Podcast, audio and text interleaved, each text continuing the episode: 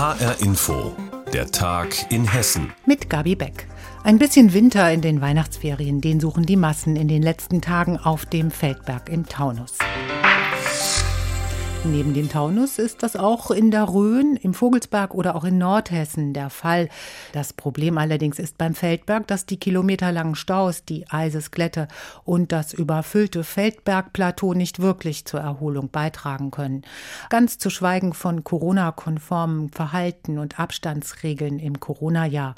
Wir haben unseren Taunus-Reporter Andreas Heigen zum Feldberg geschickt und er hat meiner Kollegin Doris Renk heute Mittag seine Eindrücke geschildert.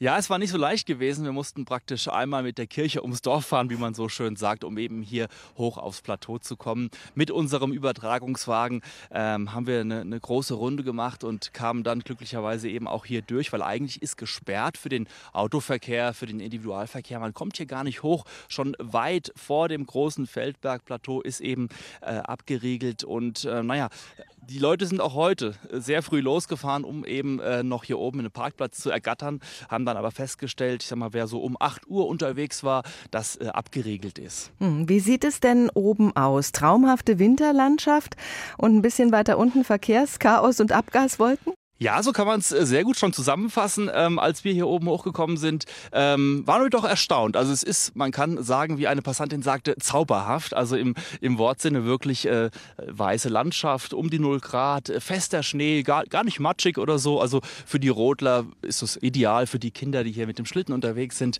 Und ähm, die Leute haben Spaß, muss man sagen. Ich habe mit ein paar gesprochen, wie gesagt, äh, die sich teilweise auch zu Fuß hier hochgekämpft haben. War gar nicht so leicht gewesen, das Auto irgendwo unten abgestellt im, in der Ortschaft und dann mit den Kindern sieben Kilometer hochgelaufen. Also da äh, sind die Eltern auch stolz, dass die das mitgemacht haben, äh, die Kinder, wie man mir erzählte.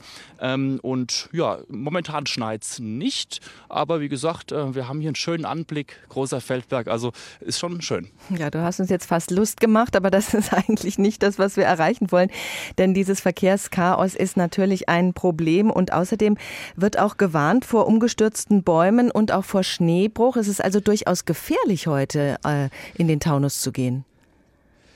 Das ist richtig, genau. Aber die Straßen eben, die da gefährdet sind durch den Schneebruch. Es gab keinen Neuschnee, aber wie man mir erklärte, bei der Polizei ist es so, dass natürlich die Massen auf den Bäumen lasten. Und dann kann es eben sein, dass äh, so ein Baum mal umstürzt. Aber diese Strecken, darunter zum Beispiel die L3024, die L3025, ähm, die sind ja schon seit gestern gesperrt. Das hat man eben äh, auf dem Schirm. Und äh, da kommt ja auch keiner durch. Ähm, trotzdem ist es natürlich so, dass die Leute versuchen, irgendwie herzukommen. Also da haben wir die B4 455, auch eine B8 und auch bis zur 661 zur Autobahn staut sich dann zurück, ähm, die eben den direkten Weg wählen und dann eben Stau stehen und eben nicht weiterkommen, ähm, was wir eigentlich auch vermeldet haben. Aber die Leute, ja, die versuchen es einfach. Man will ja auch verhindern, dass sich eben viele Menschen draußen ballen und es dann doch vielleicht äh, ein mhm. Ansteckungsrisiko gibt. Was sagen denn die Leute dazu, dass sie jetzt im Lockdown sich so einer Gefahr aussetzen? Ja, das ist unterschiedlich. Ich konnte mit ein paar sprechen. Also ähm, die sind in, in, Gruppen hier unterwegs, Familien, drei, vier Leute mit Kindern. Äh, die meisten halten sich natürlich von der, von der Masse, die durchaus hier oben auf dem Plateau auch unterwegs ist, fern, versuchen Abstand zu halten, auch Masken zu tragen. Aber ähm, das ist eher selten. Also viele tragen keine Masken, weil sie eben natürlich der Meinung sind, wir sind hier draußen, hier kann nichts passieren. Aber dann ähm, haben wir eine Situation, ganz hier oben ist eine Hütte, da wird auch ähm, zum Beispiel Glühwein verkauft oder beziehungsweise Getränke verkauft. Und ähm, da stellt man sich dann eben eben auch schon an in die Reihe. Das ist ja eigentlich nicht Sinn der Sache. Nach wie vor, auch die Politik ähm, sagt ja, bitte Kontakte vermeiden, bitte Ansammlungen von Menschen vermeiden. Ich sage mal, es ist hier weitläufig, klar, aber es, ja, es konzentriert sich dann schon hier auch am Spielplatz, hier oben auf dem Plateau, schon mit Menschenmengen. Ähm, aber ja, das sollte man eigentlich vermeiden, machen viele aber auch, muss man auch sagen. Wie sieht es denn mit den Absperrungen in den nächsten Tagen aus? Was will man da tun, um dem Ansturm irgendwie entgegenzuwirken?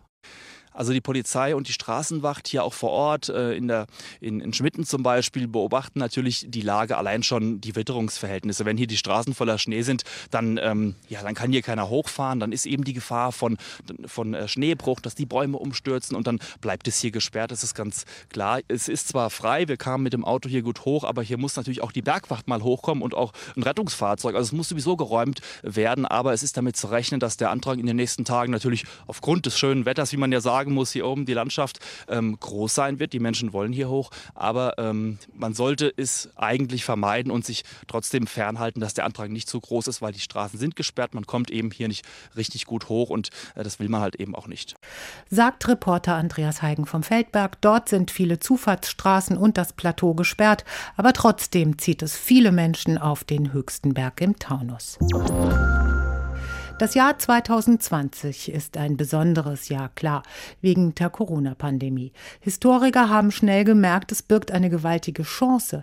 Erstmals hat die Menschheit die Möglichkeit, ein weltweites Ereignis ausführlich zu dokumentieren. Wissenschaftler von mehreren Universitäten haben deshalb nach Ausbruch der Krise schnell damit begonnen, Dokumente des Jahres zu sammeln und ein Projekt gestartet. Das Corona-Archiv. Daran beteiligt sich auch die Stadt Gelnhausen im Main-Kinzig-Kreis.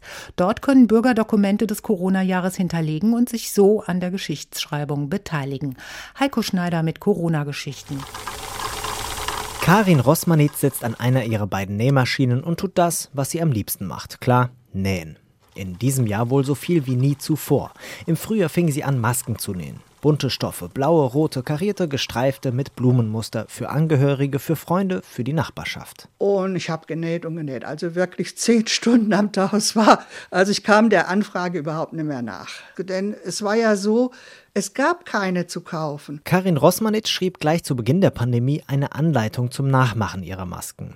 Die schickte sie an die Lokalzeitung und die druckte sie. Die Rentnerin aus Brachtal im Main-Kinzig-Kreis wurde daraufhin überhäuft mit Anfragen. Fragen zur Anleitung, aber auch Kaufanfragen für ihre Masken. Die hat sie aber nie verkauft, sondern nur verschenkt.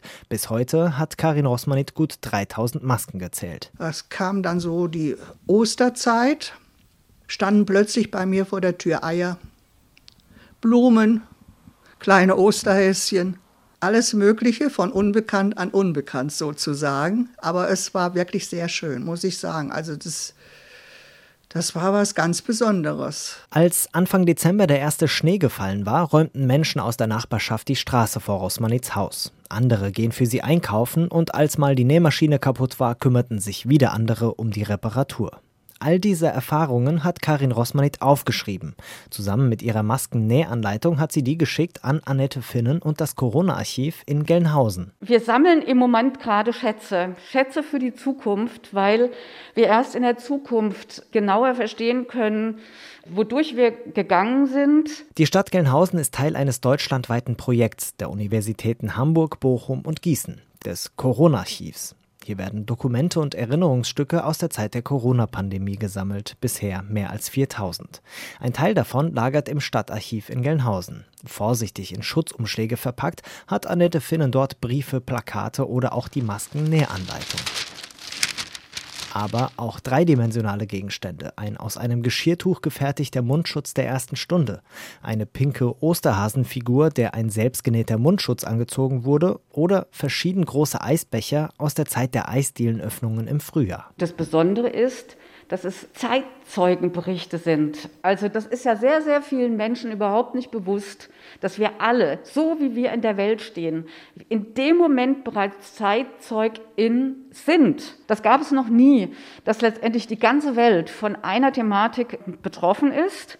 Und es ist hochinteressant als Kulturwissenschaftlerin zu beobachten, wie unterschiedlich die Menschen damit umgehen. All diese Eindrücke und Erlebnisse sollen mit Hilfe des Corona-Archivs dokumentiert werden. Neben Gelnhausen sind in Hessen auch die Archive in Darmstadt und Hanau beim Projekt dabei. Das Corona-Archiv, wie die Wissenschaft versucht, die Pandemie zu dokumentieren, Heiko Schneider hat uns aus Gelnhausen berichtet. Unterdessen sind in Hessen weit über 3000 Menschen geimpft und es geht weiter. Das Prinzip, dass zuerst Alten- und Pflegeheime überall in Hessen drankommen, kommt nicht gut an beim Landrat des Odenwaldkreises. Einer der Kreise mit einer hohen Inzidenz. Aktuell liegt die hier bei 203.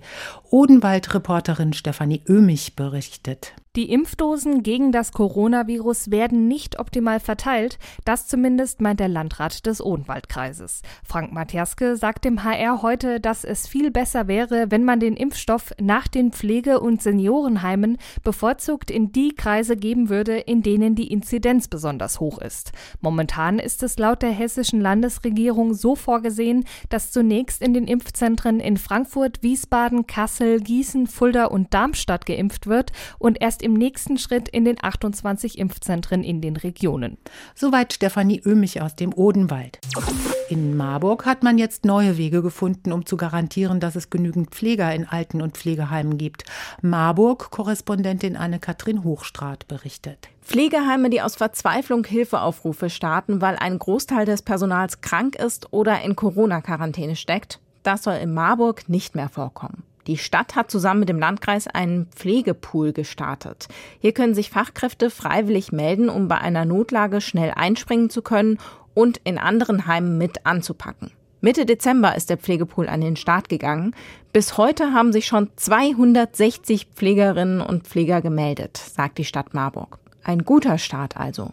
Das war Anne-Kathrin Hochstraat und Nordhessen-Corrie Carsten Gohlke berichtet über zweifelhaften Zeitvertreib auf dem Hohen Meißner. Der Hohe Meißner ist der Wohnsitz der Frau Holle, das weiß in Nordhessen jeder. Und so ist es auch nicht weiter verwunderlich, dass dort im Winter fast immer eine geschlossene Schneedecke liegt. Die aber lockt nicht nur Langläufer auf Skiern auf den Berg, sondern auch junge Autofahrer, die ihren fahrbaren Untersatz auf den großen Parkplätzen zu später Stunde mal so richtig schlittern lassen wollen. Bis zu 60 Fahrer sollen in den vergangenen Tagen an den Driftübungen beteiligt gewesen gewesen sein und das hat den Unwillen der Anwohner hervorgerufen. Die wiederum haben dann die Polizei informiert, die zahlreiche Platzverweise und Bußgelder ausgesprochen hat. Und damit noch nicht genug. Da auch einige der Drifter die Ausgangsbeschränkungen ihrer Heimatgemeinden überschritten haben, erwartet sie dort auch noch einmal ein Bußgeld in saftiger Höhe. Driften im Schnee auf dem Hohen Meißner, Carsten Gohlke war das. Das Staatstheater Gießen möchte in diesem Jahr nicht auf das Neujahrskonzert verzichten. Musizieren muss auch unter Corona-Bedingungen möglich sein. Und so machten sich die Organisatoren auf, ein kostenloses Online-Konzert auf die Beine zu stellen.